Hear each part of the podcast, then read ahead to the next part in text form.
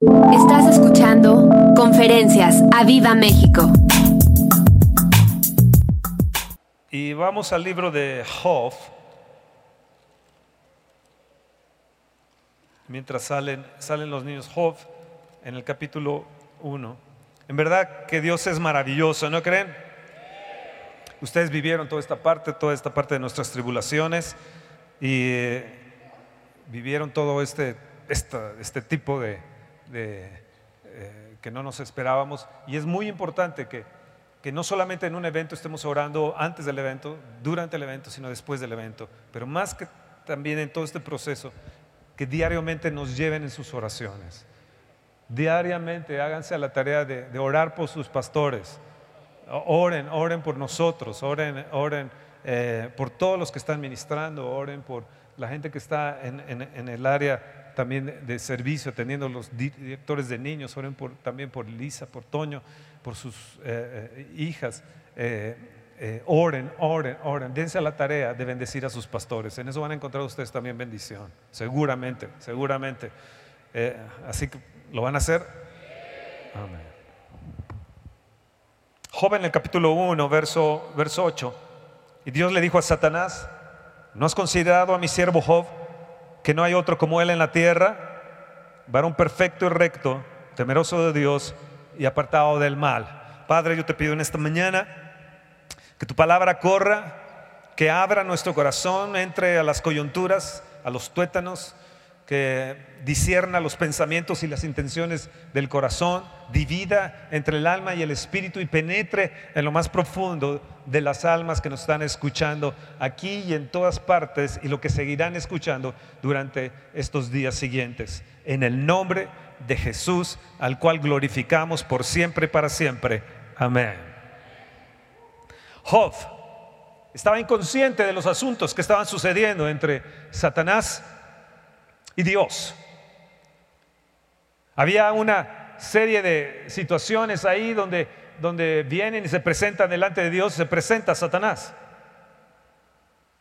Y le dice, Dios, ¿no has visto a mi siervo Job? Él es varón, perfecto, es recto y es temeroso de Dios y apartado del mal. Qué tremendo ese Job, ¿no?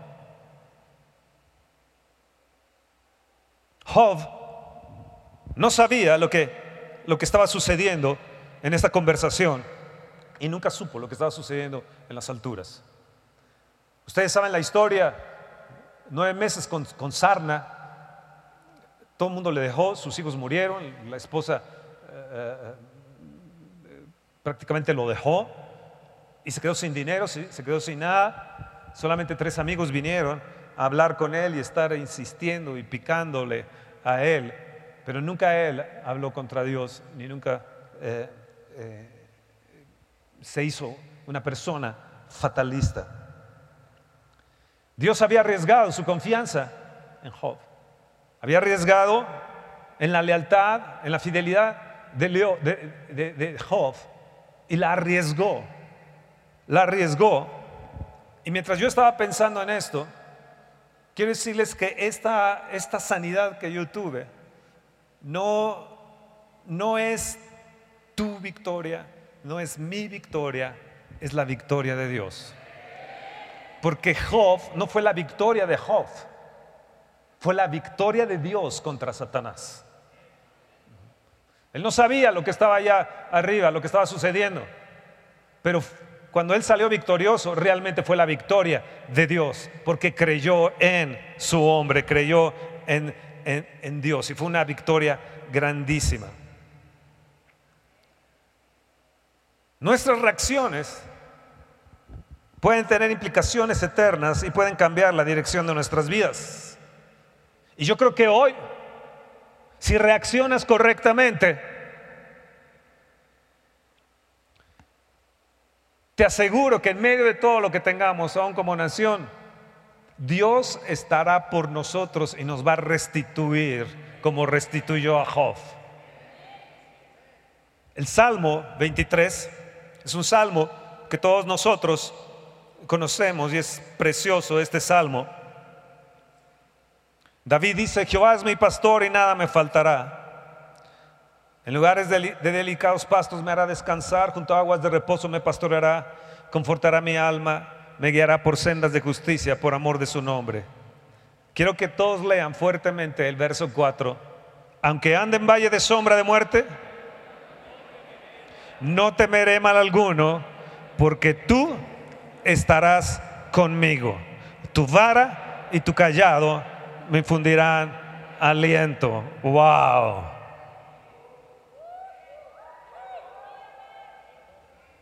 Aunque ande en valle de sombra de muerte, David enfrentó los valles de muerte.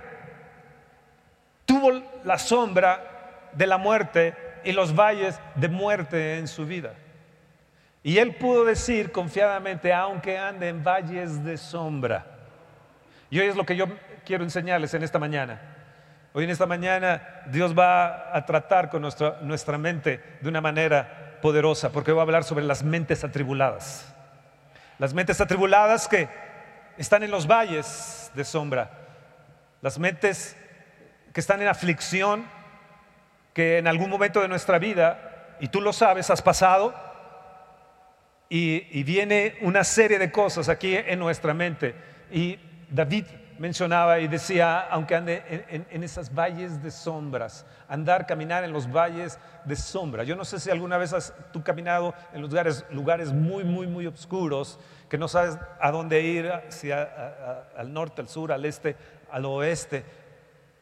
Y si lo has pasado, entenderás que es un momento terrible, es un momento bien difícil. Ahora, vayamos a Primera Reyes en el capítulo 20.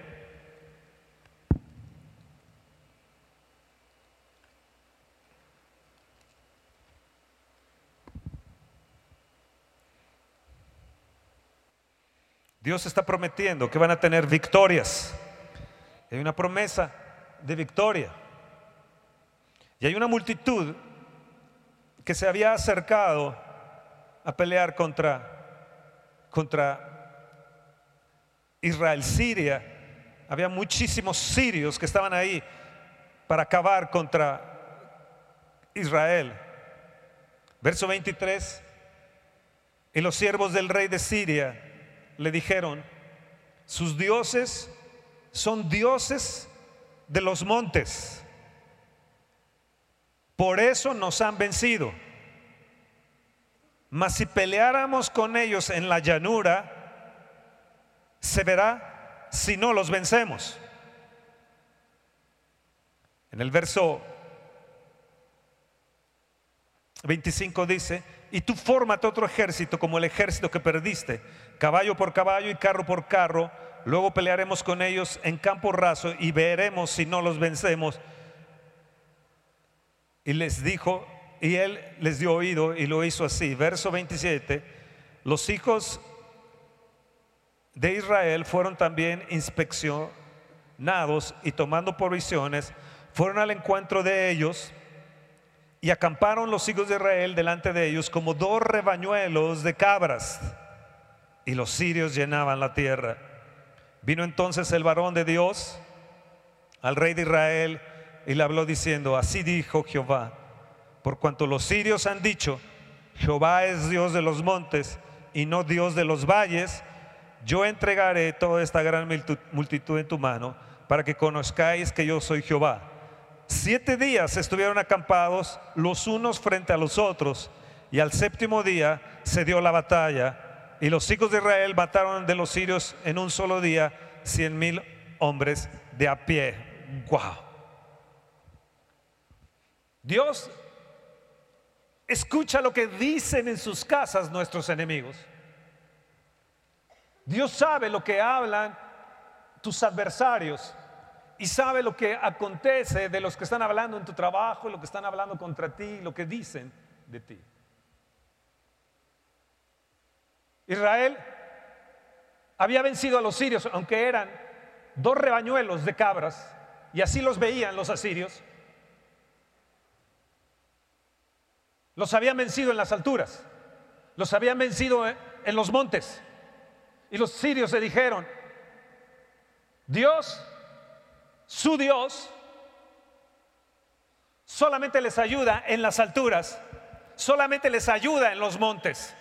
Pero cuando estemos cara a cara, el uno contra el otro, vamos a descender a los valles y vamos a ver si ese es su Dios.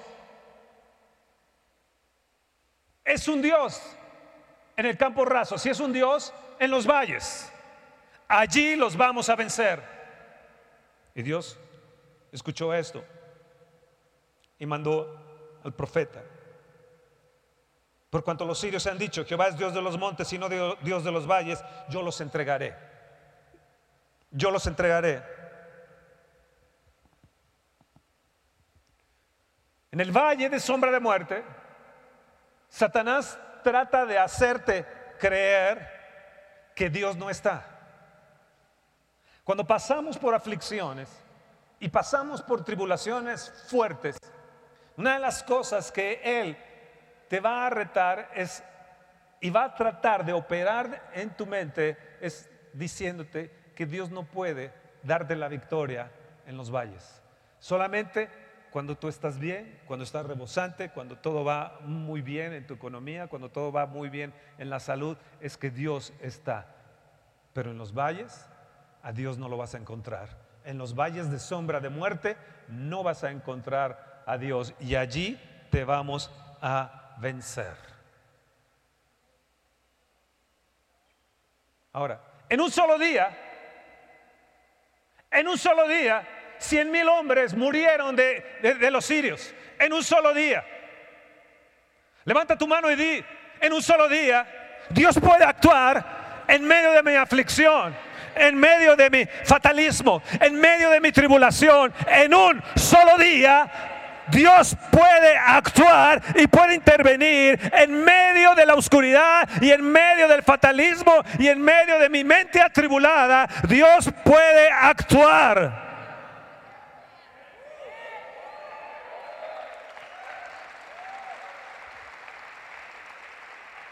¿Cuál es nuestra reacción ante una situación difícil en medio de los, de, los valles? El gran problema de nosotros es que decimos, Dios no es justo. Esto no me puede pasar a mí. Tal vez a veces pensamos en medio de esas tribulaciones, en medio de esos valles de sombra de muerte, que Dios no puede actuar ante tan grande multitud, ante tan grande problema que se me ha venido encima. Soy bueno en las alturas, pero en los valles de sombra qué difícil es, es creer. Y al contrario, en lugar de creer, nos volteamos contra Dios y hablamos y le decimos, es que tú no eres justo. ¿Podrás tú hacerlo, Dios? Vean bien lo que dice Ezequiel en el capítulo 18, verso 25.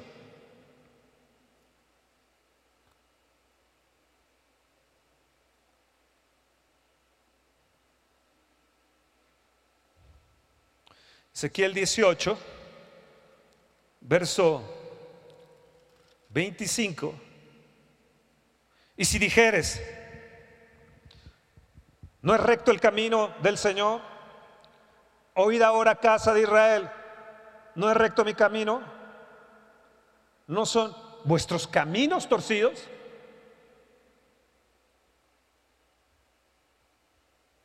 No es recto el camino del Señor, dijeron.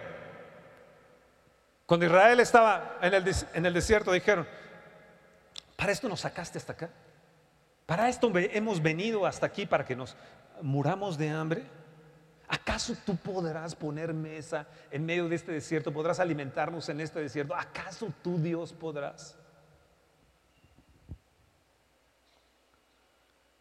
Nos trajiste hasta acá para morir, Dios.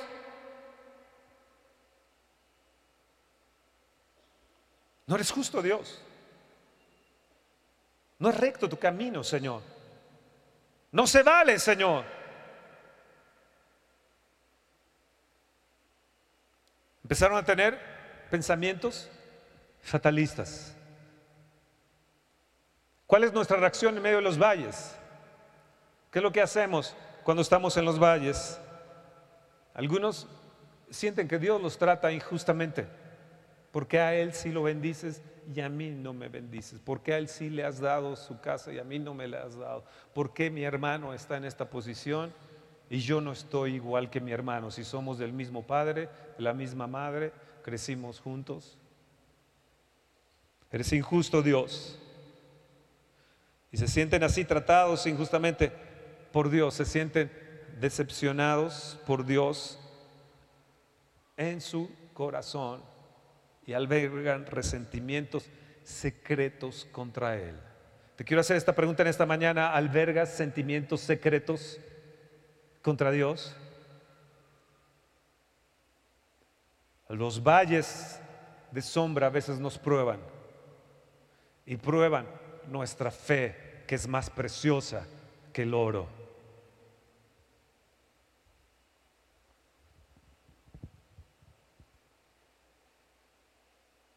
Tenemos que ser suficientes por la fe. Tenemos que actuar que su vara y su callado nos infundirán aliento en medio de ese valle. En medio de las sombras de valle de muerte me infundirás aliento. Tu vara y tu callado me van a infundir aliento, Señor. No sé cómo lo vas a hacer, pero lo vas a hacer. No sé cómo me vas a sacar de aquí, pero me vas a sacar de aquí. No entiendo todas las cosas, Señor. No entiendo el escenario. No entiendo qué está detrás de todo esto. No sé qué es lo que tú pretendes. No sé qué es lo que tú quieres, Señor. Pero pero hay algo que tú quieres hacer. No lo entiendo, Señor. La reina Esther enfrentó esto a Israel también, cuando estaban a punto de desaparecer Israel por el, por el, malvado Amán. Están a punto de, morir, de desaparecer de la tierra Israel. Fue el punto más crítico de Israel en toda su historia, en que iban a ser terminado todo el pueblo de Israel. Pero Esther no sabía todo lo que cernía alrededor, todo, todo lo que Dios estaba moviendo a favor de ella y de todo, de todo Israel. ¿Y cuál fue la consecuencia? Terminó Amán siendo ahorcado. Él terminó muerto y no Israel. Ella llegó a decir, si perezco, que perezca. A veces no entendemos las situaciones que se nos vienen encima, a veces no, no, entendemos todo esto, pero a veces nuestras reacciones son como Asaf en el Salmo 73. Asaf en un momento de, problema, en un momento de estar viendo a la gente, en el Salmo 73,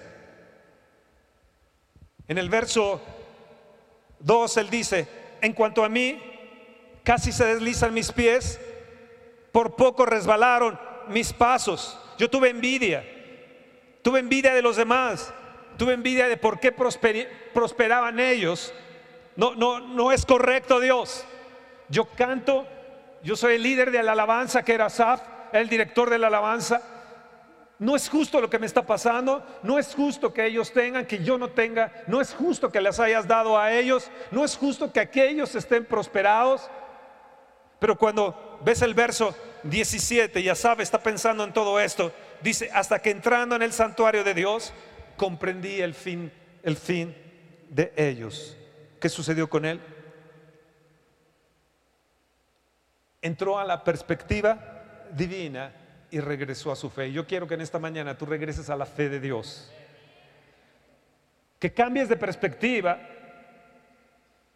Que en medio de la situación en que tú te encuentras, en medio de las quejas que has tenido por años y años y las has llevado a Dios, o has pensado, como te he dicho secretamente ahí en tu corazón y nadie lo sabe, que hoy tú puedas cambiar esa perspectiva y puedas tú levantarte en un regreso a la fe. Oh, gloria a Dios. ¿Están ahí? Comprendí el fin de ellos. Comprendí nuestro final. Y tenemos que entender que nuestro final tiene que ser un final de éxito.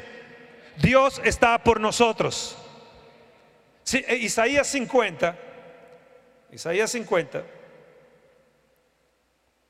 en el verso 10 dice, ¿Quién hay entre vosotros que teme a Dios?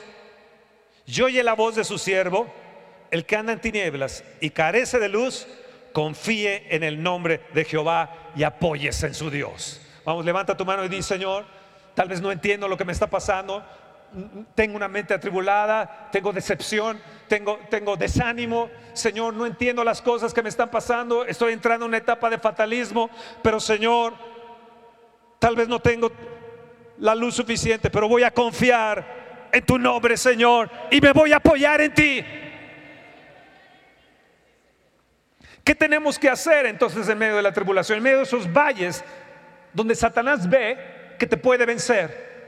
En esos valles, en la oscuridad, donde careces de luz, cuando no hay una perspectiva de, la luz, cuando no hay eh, careces de luz espiritual,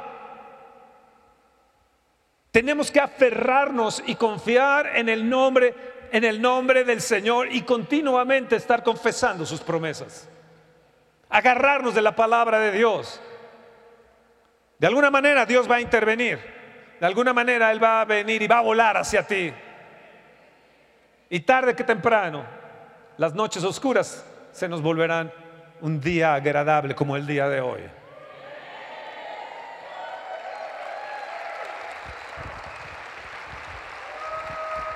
El día, el día de ayer los médicos estaban sorprendidos, tres médicos que estaban ahí,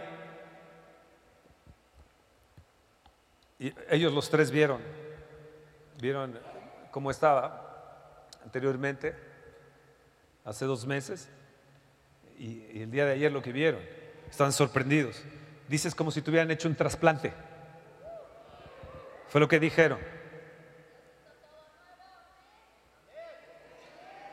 Pero lo que le estoy hablando, ¿qué sucedió en estos tres meses para atrás? Cuando estamos en los valles. Hoy es un día de triunfo. Hoy es un día de victoria. Hoy es un día de celebración el médico me dijo, ¿te gusta la pasta? Yo sé que te gusta la pasta, hoy puedes comer tu pasta, puedes tomar tu Coca-Cola.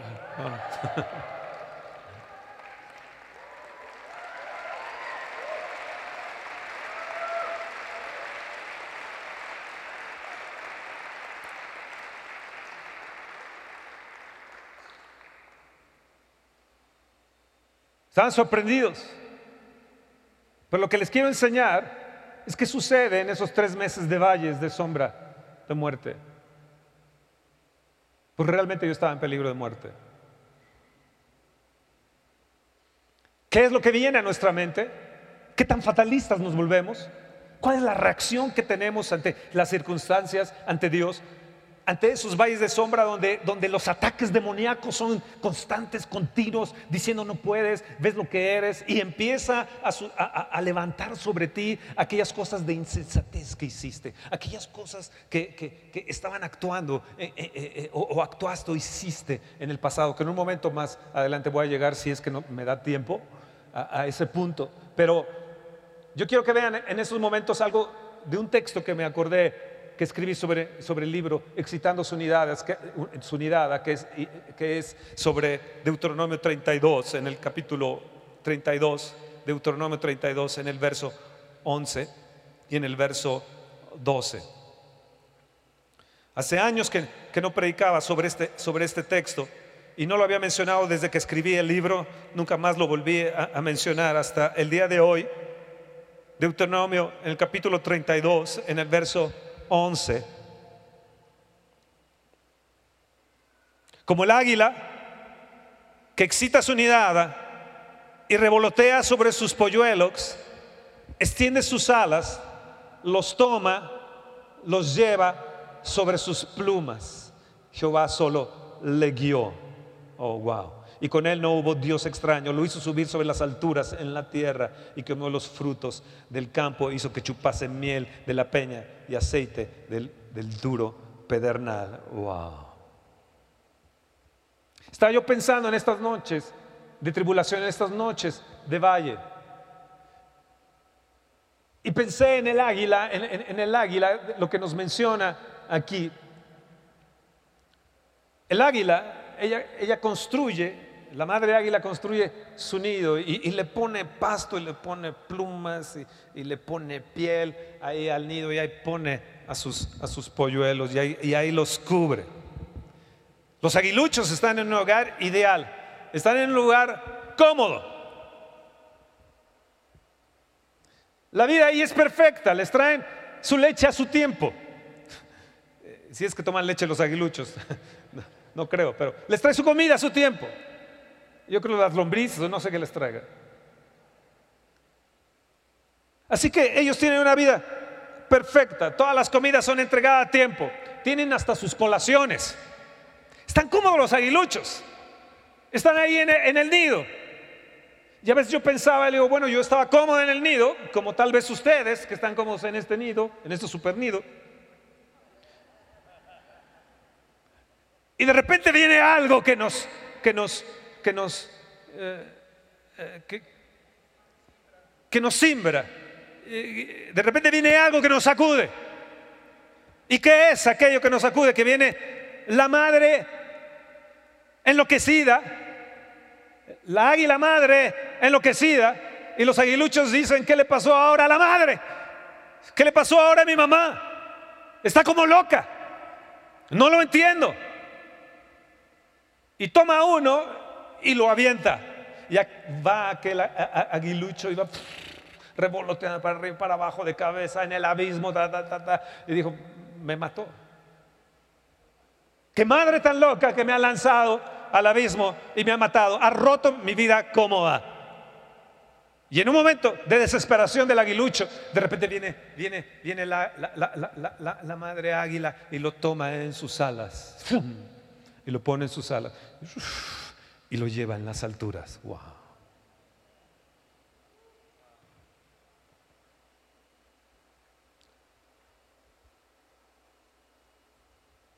Había un desconcierto en los pichones. La madre los había empujado, había actuado locamente, según ellos pensaban, y los había mandado al precipicio dando de volteretas. ¿Qué había sucedido? No lo entienden. Pero escúchame, justo a tiempo, la madre águila viene para ponerte sobre sus alas y levantarte en las alturas y llevarte al peñasco más alto que hay. Así es el Señor. De repente nos rompe la estructura. A mí me gusta la labor y la acción poderosa del Espíritu de Dios cuando Él interviene en medio de nosotros y descompone la reunión. Porque así hace el Espíritu Santo. Él viene y rompe el nido, rompe la estructura. ¿Para qué? Para que nuestras, nuestras almas muden sus plumas y entonces salgamos más fortalecidos, nuestros huesos más plenos, con más vigor, con más valentía, con más fe, creyendo que Dios todo lo puede, que el Dios puede hacer las cosas más imp- imposibles, las puede hacer realidad, que Él puede intervenir en tus finanzas, que Él puede intervenir en tu familia, que Él puede intervenir en, en medio de tu situación, en medio de tu fatalismo, en medio de tu mente enloquecida tal vez, en medio de tu depresión, Él puede actuar y levantarte sobre aquellos problemas, sobre aquellos precipicios y sobre aquellos valles de muerte donde el diablo te ha atacado, Él vendrá y te va a sacar y en un solo día te dará la victoria. Como el día de ayer, en un solo día la victoria estuvo.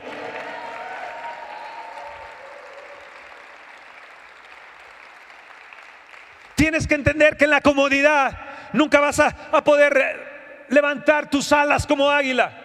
Tienes que entender que en medio de, tu comodidad nunca tendrás las fuerzas para ascender. A veces nos vienen las disciplinas de Dios, a veces nos vienen las pruebas de Dios. Dios al que ama a esta disciplina y castiga y azota a aquel que tiene por hijo.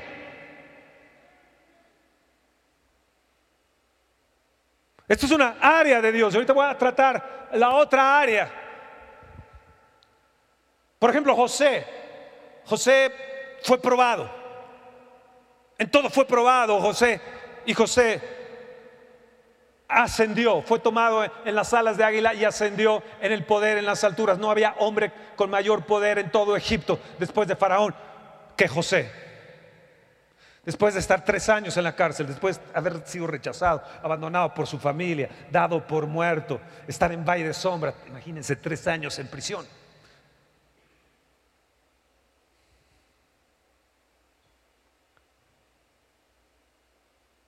Y en un solo día, en un solo día, Dios intervino. Levanta tu mano y di en un solo día, Dios intervendrá en mi vida. Dios me sacará de los valles, me levantará del precipicio, me pondrá en alto, me llevará a las alturas y estaré yo firme ahí en las alturas. Yo me levantaré de este pesimismo, yo me levantaré de esta incertidumbre, de este fatalismo, de esta, de esta depresión. Dios me va a sacar y me va a poner en alto.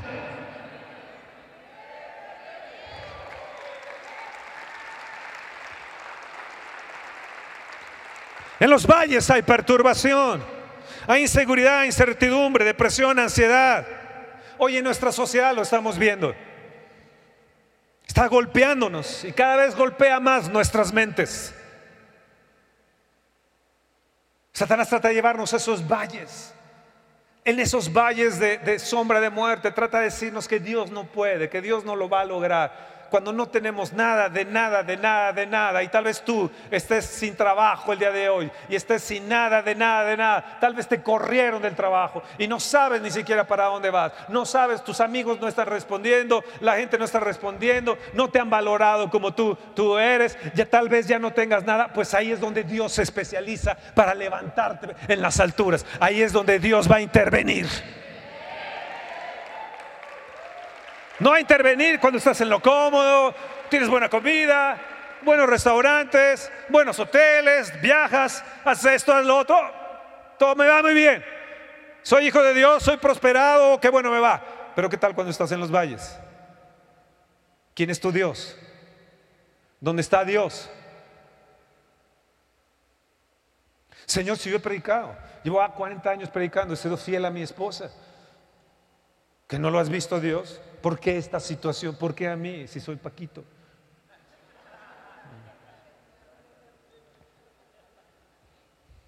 Mentes perturbadas en un mundo trágico que nos está rodeando, que hay enemigos de la fe y que están golpeando continuamente en nuestra mente y hacernos ver que en los valles Dios no va a intervenir. Y Dios te dice, pues para que sepas que soy Dios de los montes, también soy Dios de los valles.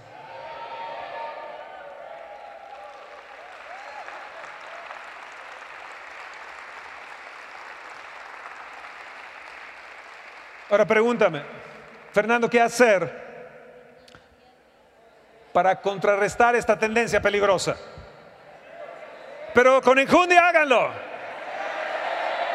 ¿Qué hacer para contrarrestar esta tendencia peligrosa de fatalismo, de inseguridad, de depresión, de ansiedad, de incertidumbre, que tal vez, tal vez nos depare en estos años una serie de cosas, tal vez más fuertes en nuestra nación.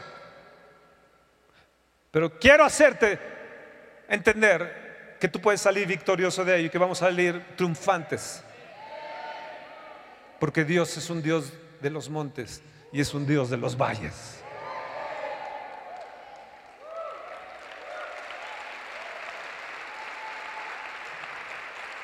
Ahora vamos al Salmo 38.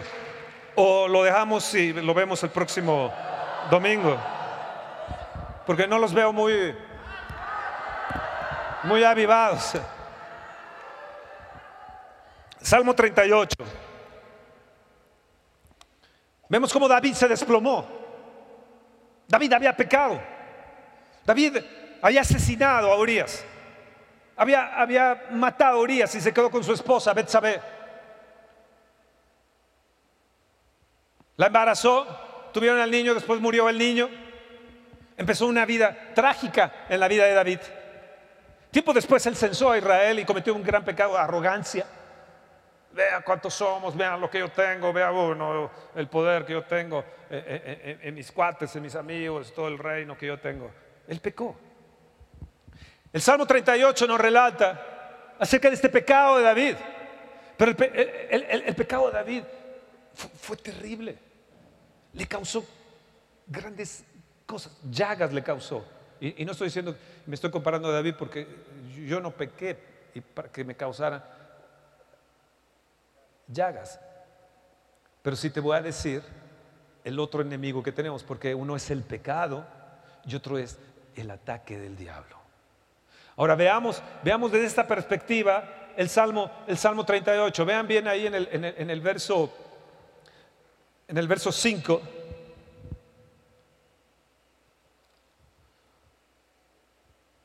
Hieden y supuran mis llagas a causa de mi locura. Estoy, estoy encorvado, estoy humillado. En gran manera humillado, ando enlutado todo el día. Verso 4. porque mis iniquidades se han agravado sobre mi cabeza, como carga pesada se han agravado sobre mí. Verso 3, no hay nada sano en mi carne. A causa de tu ira, no hay paz en mis huesos a causa de mi pecado. Verso 8,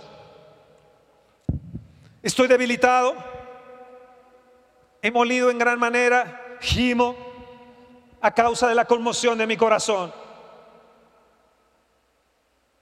Señor, verso 9, delante de ti están todos mis deseos y mi suspiro no te es oculto. Verso, verso 10, mi corazón está congojado, me ha dejado mi vigor y aún la luz de mis ojos me falta ya. Verso 13, mas yo oigo como, como si fuera sordo. Mas yo como si fuera sordo, perdón, mas yo como si fuera sordo no oigo. Y soy como mudo que no abre la boca. Soy pues como un hombre que no oye y en cuya boca no hay reprensión. ¿Qué sucedió con David? Se desplomó físicamente, almáticamente y espiritualmente. Él llega a decir que ya no hay luz en sus ojos. Perdió, perdió la perspectiva divina, perdió la sensibilidad espiritual. El pecado se había agravado sobre él y en su desesperación empezó a caer en un estado depresivo. Él amaba a Dios. Sí, él amaba a Dios, pero lo único que hacía él era llorar. Llorar. No tengo idea de lo que me está aconteciendo. Como Job. No tengo idea de lo que me está aconteciendo, no sé qué pasa en, el reino espiritual. Pero David aquí, él estaba teniendo idea de las iniquidades y de lo que él había hecho y por tal por lo cual estaba abatido, desalentado, debilitado, sin fuerza, con una mente perturbada, agobiado y con una actitud fatalista. Estaba congojado todo el día como enlutado. O sea, todo el día estaba angustiado. Te hablo a ti. Y te hablo a ti. Y te hablo a ti que me escuchas. Si estás en este estado de pecado y de consecuencia del pecado, vendrá a golpearte el pecado. Vendrá a golpearte la iniquidad. Golpeará tu cuerpo, golpeará tu alma, golpeará tu mente, golpeará tu espíritu. Vas a perder perspectiva eterna. David pecó.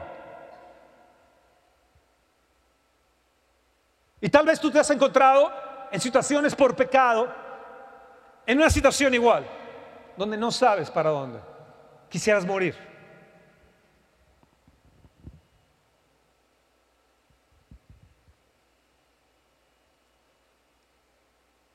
Yo te pido en el nombre de Jesús que te arrepientas de tus pecados, que cortes con el pecado y te vuelvas a Dios, que Dios tendrá misericordia de ti. Ahora, pero hay una segunda, un segundo punto que es el que, el que, el que yo, quiero, yo quiero entrar y eh, apretar un poco el mensaje.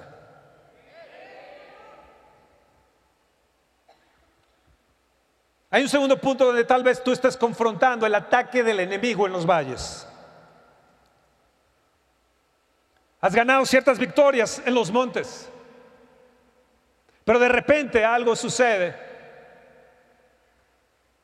Y de repente todo cambia, como este rompimiento del nido.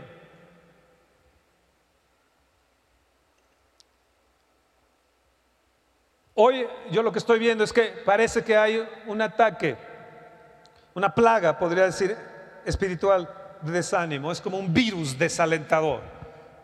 Es algo que no conocíamos, un virus que, no, conocíamos, es algo como más fuerte que está pegando.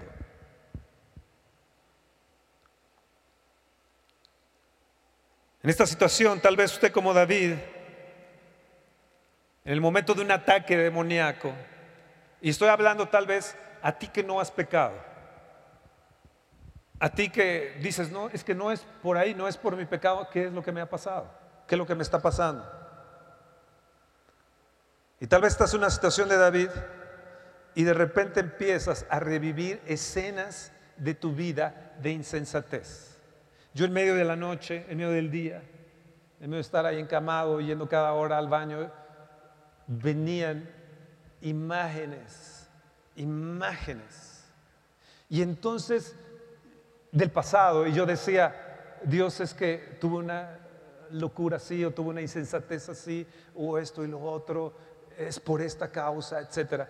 Y no entendía que era un ataque demoníaco el que yo estaba teniendo en mi mente. Ahí en el verso 1 de este mismo salmo, vean bien este desánimo. Jehová, no me reprendas en tu furor, ni me castigues con tu ira, porque tus saetas cayeron sobre mí y sobre mí han descendido tu mano. No hay nada sano en mi carne a causa de tu ira, no hay paz en mis huesos a causa de mi pecado, porque mis iniquidades se han agravado sobre mi cabeza, como carga pesada se han agravado sobre mí. ¿Dónde? Sobre mi cabeza. ¿Dónde? Sobre sus huesos. Empezó él a recordar las escenas que había tenido de pecado. Y estas vinieron ferozmente golpeándolo sobre su mente. De ahí pasó a sus huesos, de ahí pasó a lo más interior y empezó a tener pus y empezó a tener llagas, estaba plenamente muriendo. Lo que te quiero decir es que el espíritu de desánimo es algo que perturba tu mente. Es una arma potente de Satanás. Y cuando estás en esta situación, tal vez tú piensas que es la ira de Dios, como David pensaba. Es que debe ser la ira de Dios. Es que posiblemente Él me esté castigando en estos, en estos momentos. O, o, tal vez tú dices, es que, es que yo no soy santo, yo, yo no soy tan santo como, como, como debería de ser. Y por eso me está aconteciendo esta situación. Pablo nos llega a decir, porque Satanás no debe de aprovecharse de nosotros porque no ignoramos sus artimañas o sus maquinaciones. Esto está en 2 Corintios 2.11. De repente viene la duda, viene el desánimo, duda, depresión, fatalismo, perturbación de mente. Quiero decirte que esto no viene de Dios. Y si tú estás enfrentando esto, te tienes que levantar en el nombre de Jesús y declarar la victoria de Dios en medio de, esa tribulación y en medio de ese valle. Porque hoy se va a alargar de aquí, de tu mente, ese ataque demoníaco. En el nombre de Jesús. Son mentiras viciosas del diablo que te hace pensar que nunca serás lo suficientemente bueno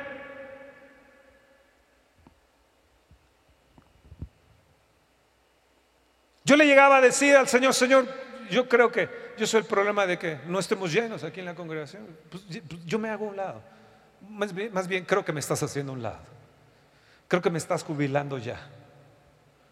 Ya es tiempo de Toño y de Lisa que ellos estén. Y venían muchos pensamientos. Dice así, yo soy el tapón, Dios. Yo, creo que yo soy el, tapón. Yo, creo que ya es tiempo de jubilarme. En enero voy a cumplir 65 años y yo le decía, Señor, pues ya, es tiempo, ¿no? Ya, ya, ya es tiempo de jubilarme, ¿no? Ya otros se han jubilado menos tiempo, ya yo creo que ya me voy a jubilar. Puedo ya jubilarme. Entonces venía una serie de pensamientos. No soy santo como debería de ser. No he hecho esto como lo debo de hacer eh, de repente ha de haber sido algo, por las insensateces que yo he tenido en el, en, el, pasado. Dios, ¿qué es lo que está sucediendo? Y de repente empieza uno a estar abatido, empieza a venir la idea de abatimiento, de debilitación, sin fuerza, mente perturbada, agobiado, actitud fatalista, agongojado todo el día todo el día angustiado y de repente nos está golpeando y golpeando y golpeando y golpeando y golpeando la duda, la duda, la duda. son mentiras del diablo. Son mentiras del diablo. Son mentiras del diablo. Él quiere que arrojes la toalla.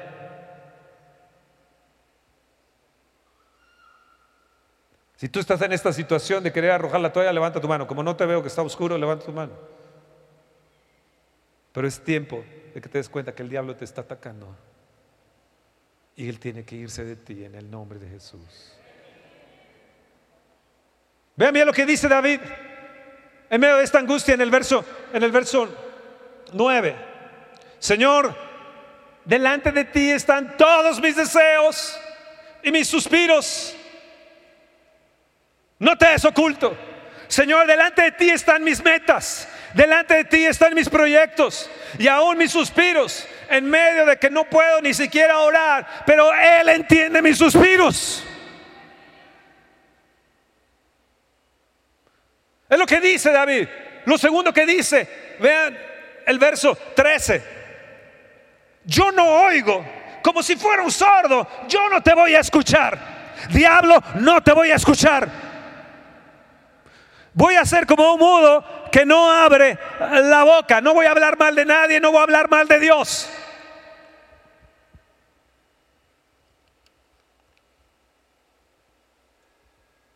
Tienes que entender que cuando más logras victoria para Dios es cuando Satanás va a venir y tratará de atacarte, de agobiarte y de fulminarte. Nosotros tuvimos una gran victoria con un día con el Espíritu Santo y de repente vino el ataque al siguiente día. Y de repente empieza el desánimo y empieza a haber una llaga en la mente. Y tal vez tú tengas una llaga en la mente. Has sido golpeado ahí en tu mente como David. Él se sentía llagado, pero realmente estaba llagado también en la mente. Y te está supurando ahí la llaga en la mente. Dios quiere que hoy en esta mañana tú te hagas fuerte en el Señor. Que tu mente se haga como pedernal y se haga fuerte como diamante. Esta semana, en medio de, toda esta situación, etcétera, tuvimos una cosa extraordinaria. Y yo decía, Dios, tengo que ir a ver a esta persona. Haz mi mente como un pedernal. Que cuando yo entre, mi mente esté como un diamante. Haz mi mente como un pedernal, Señor, para yo obtener esta victoria y esta bendición en la cual eh, tengo que eh, asistir y tengo que confrontar y tengo que enfrentar. Pero hoy mi mente va a ser como pedernal, Señor.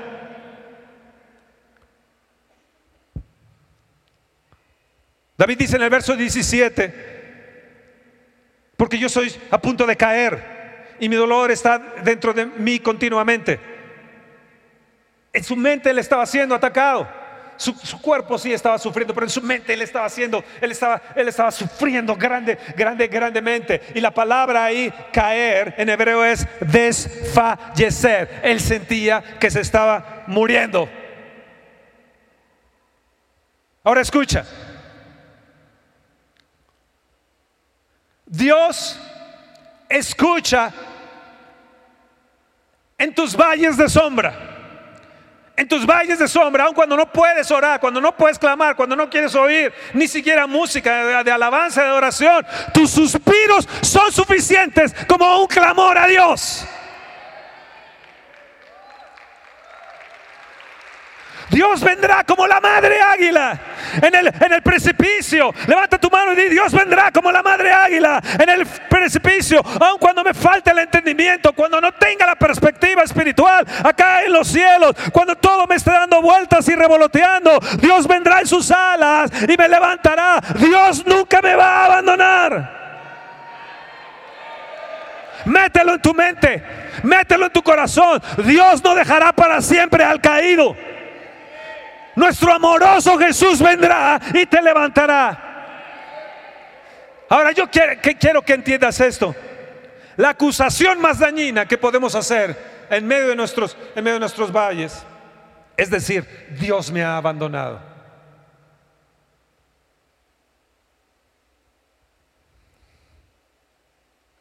Y es ahí donde el diablo va a querer tenerte.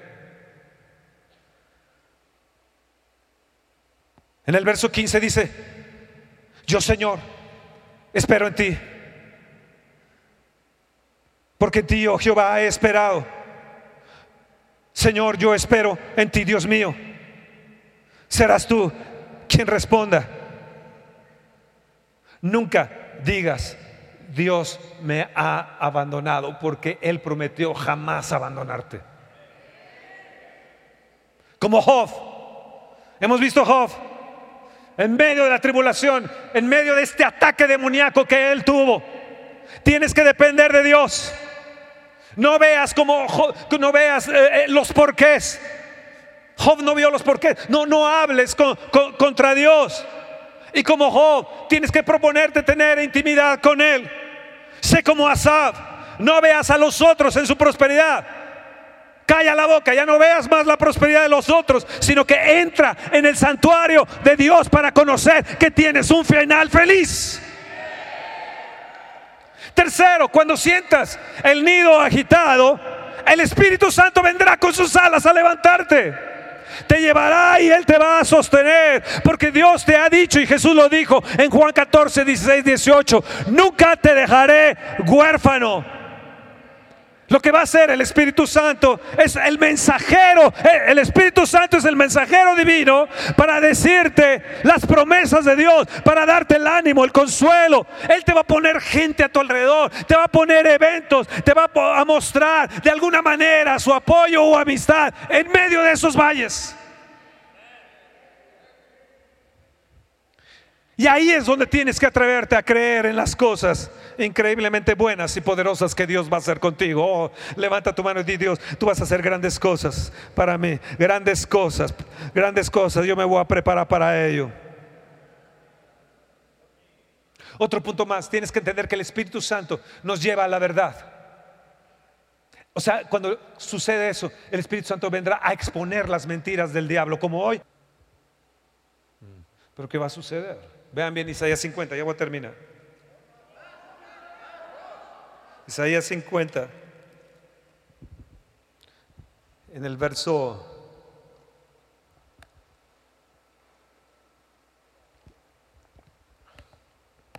Siete. Verso 6 dice, di mi cuerpo a los heridores. Verso 6. Y mis mejillas a los que me mesaban y la barba a los que me besaban, vuelvo a repetir, di mi cuerpo a los heridores y mis mejillas a los que me mesaban la barba. No escondí mi rostro de injurias y de, y disputos. Verso 7, porque Jehová el Señor me ayudará, por tanto no me avergoncé, por eso puse mi rostro como un pedernal y sé que no seré avergonzado. Cercano está a mí el que me salva. ¿Quién contenderá conmigo? Juntémonos. ¿Quién es el adversario de mi causa? Acérquese a mí. Y aquí que Jehová, el Señor me ayudará. ¿Quién hay que me condene? He aquí que todos ellos envejecerán como ropa de vestir, serán comidos por la polilla. Verso 10. ¿Quién hay entre vosotros que teme a Jehová y oye la voz de su siervo? El que anda en tinieblas y carece de luz Confíe en el nombre de Jehová y apóyense en su Dios. Dale un fuerte aplauso al Señor.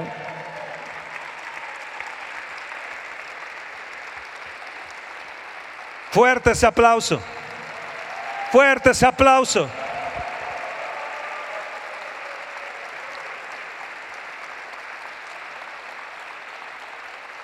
Wow.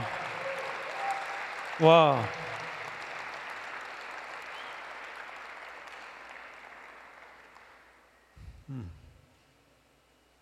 Verso 4. Jehová el Señor me dio lengua de sabios para saber hablar palabras alcanzado. Despertará mañana tras mañana, despertará mi oído para que oiga como los sabios. Busquemos al Señor cada mañana. Sea lo primero en nuestras vidas. Busquemos al Señor. Él va a abrir nuestro oído. Y esta palabra despertará mi oído es como, como un excavador, alguien que excava profundo y, quita y abre, abre sendero. Él va a empezar, cada vez que ores en la mañana y te acerques a Él, Él va a empezar a abrir y escarbar y de repente va a quitar de aquí esos escombros, eso que aquello te impide oír a Dios. Y Él va a despertar tu oído en medio de la aflicción. Tú vas a escuchar eh, el canto de la paloma, en, en medio de la aflicción vas a escuchar el revoloteo de las alas del Espíritu Santo de Dios en medio de esos valles de sombras, Él te va a hablar. Oh, gloria, gloria, gloria, gloria a Dios.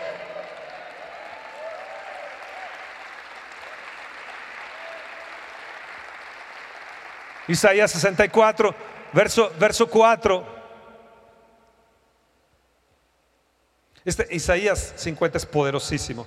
Lo deberían de leer después. Isaías 64, verso 4. Ni nunca oyeron, ni oídos percibieron, ni ojo ha visto a Dios fuera de ti. Que hiciese por el que en él espera. Me gusta eso tanto. Que hiciese por el que en él espera.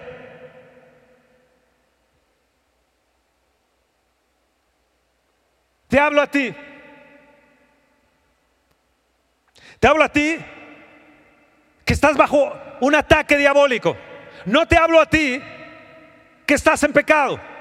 No te hablo a ti que has tomado la gracia de una manera vana, de una manera ligera y has abusado de la gracia.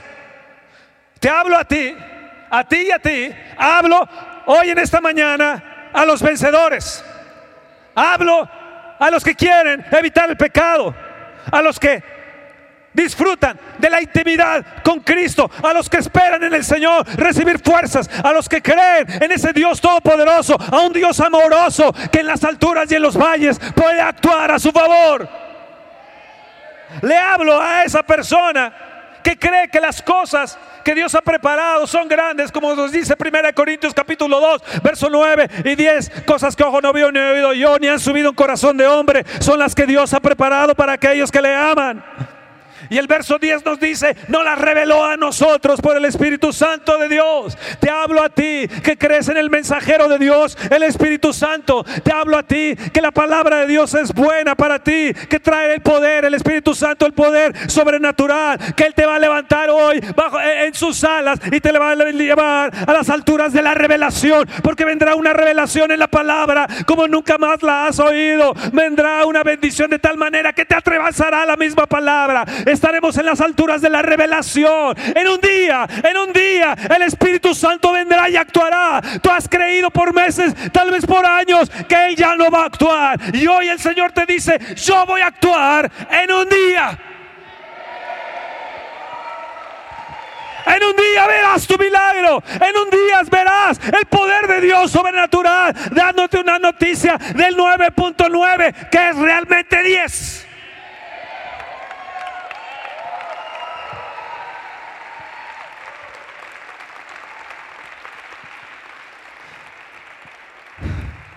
Volaremos como las águilas para salir de las trampas de Satanás. Levantarán alas como las águilas. Correrán y no se cansarán.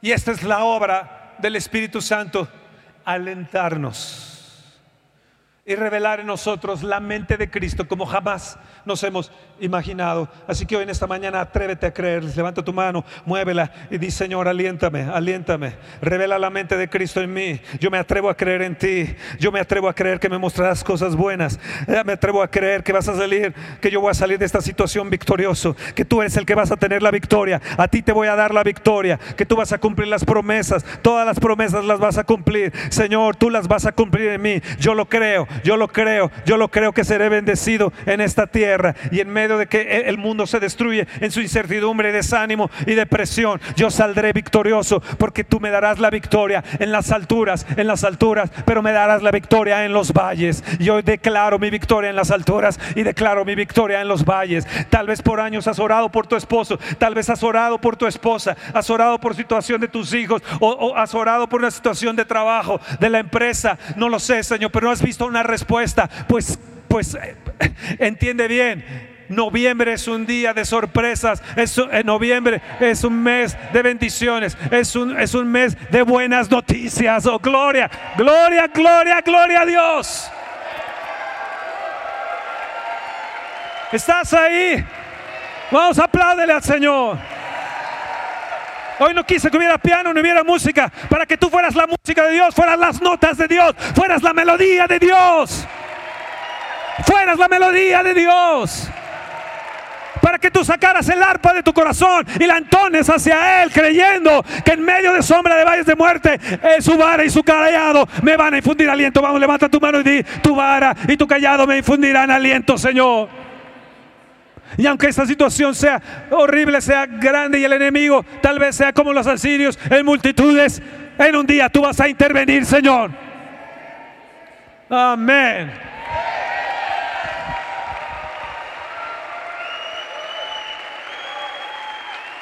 Vamos, apláudele fuerte al Señor.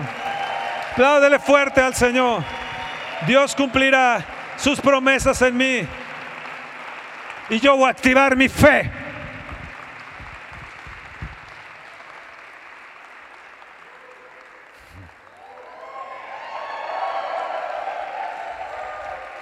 Dios no te ha abandonado.